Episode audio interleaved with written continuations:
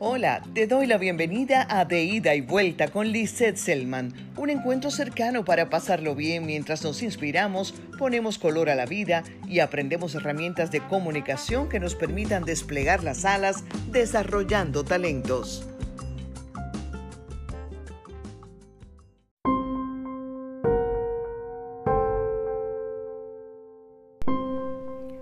Cuenta la leyenda que un día hubo un incendio enorme en el bosque. Todos los animales huían despavoridos, pues era un fuego terrible. De pronto, el jaguar vio pasar sobre su cabeza al colibrí en dirección contraria, es decir, hacia el fuego. Le extrañó sobremanera, pero no quiso detenerse.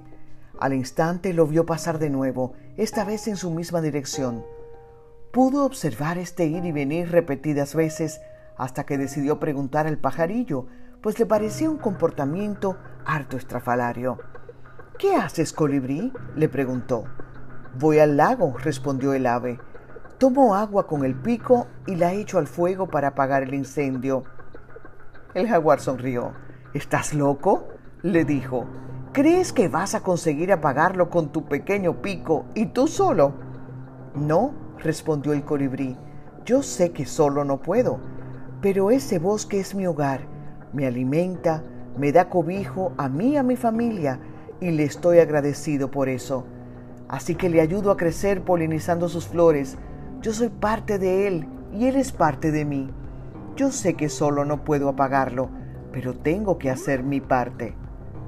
En ese momento los espíritus del bosque que escuchaban al colibrí se sintieron conmovidos por la pequeña ave y su devoción hacia el bosque y milagrosamente enviaron un fuerte chaparrón que terminó con el incendio.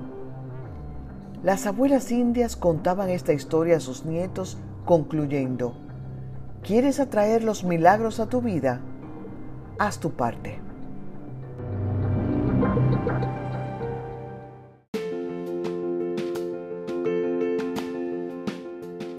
Hoy quise comenzar el episodio con este relato para recordar la necesidad que tenemos los humanos de volver a pensar en colectivo como han hecho las tribus y pequeñas comunidades a través del tiempo.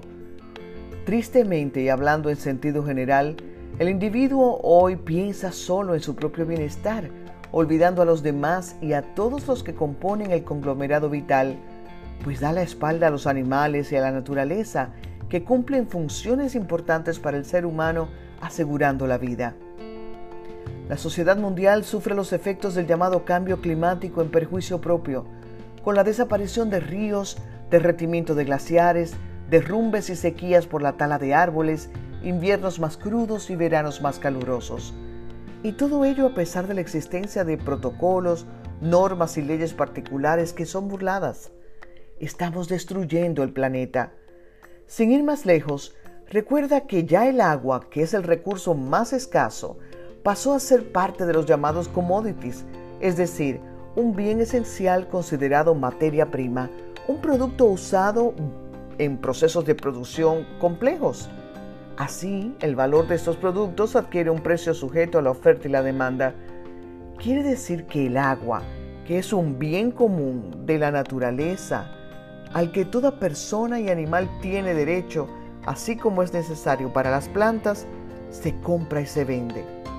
Por otro lado, el maltrato a los animales desgarra el alma. El ser humano olvida que son seres vivos, que también aman, que sienten, que contrario a las personas, son fieles y agradecidos. Así que muchos individuos descargan su ira y frustraciones en ellos, abusando hasta la inconsciencia. La conciencia es la voz del alma, las pasiones la del cuerpo, decía William Shakespeare. Palabras precisas para definir al ser humano y su comportamiento. Y esa es la materia prima que se manifiesta en la forma en que nos comunicamos unos y otros, bien con el cuerpo en el lenguaje no verbal, bien con las ideas y las palabras en el lenguaje verbal. Ese es el eje de mi concepto y el sustrato formativo en oratoria. Es la razón por la que insisto que de poco sirve la técnica si desconocemos quiénes y cómo somos, de dónde venimos, hacia dónde vamos, por qué debemos profundizar en el sentido y propósito de la vida. Porque somos la materia prima, la fuente de la que emanan nuestros pensamientos y sentimientos el origen de nuestras acciones. Si se carece de claridad de pensamiento, bondad en el corazón, nobleza en la actuación, se carecerá por igual de la capacidad de conectar con las personas y de desarrollar una comunicación apropiada.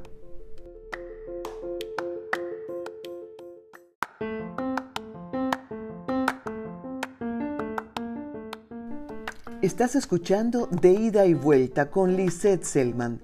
Si tienes alguna inquietud o interés en un tema en particular, puedes escribirme rellenando el formulario de contacto a través de mi página web liselman.com.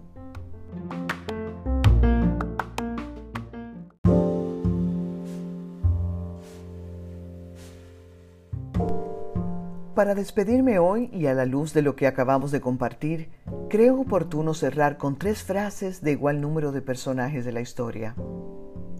Mi conciencia tiene para mí más peso que la opinión de todo el mundo, dijo Cicerón.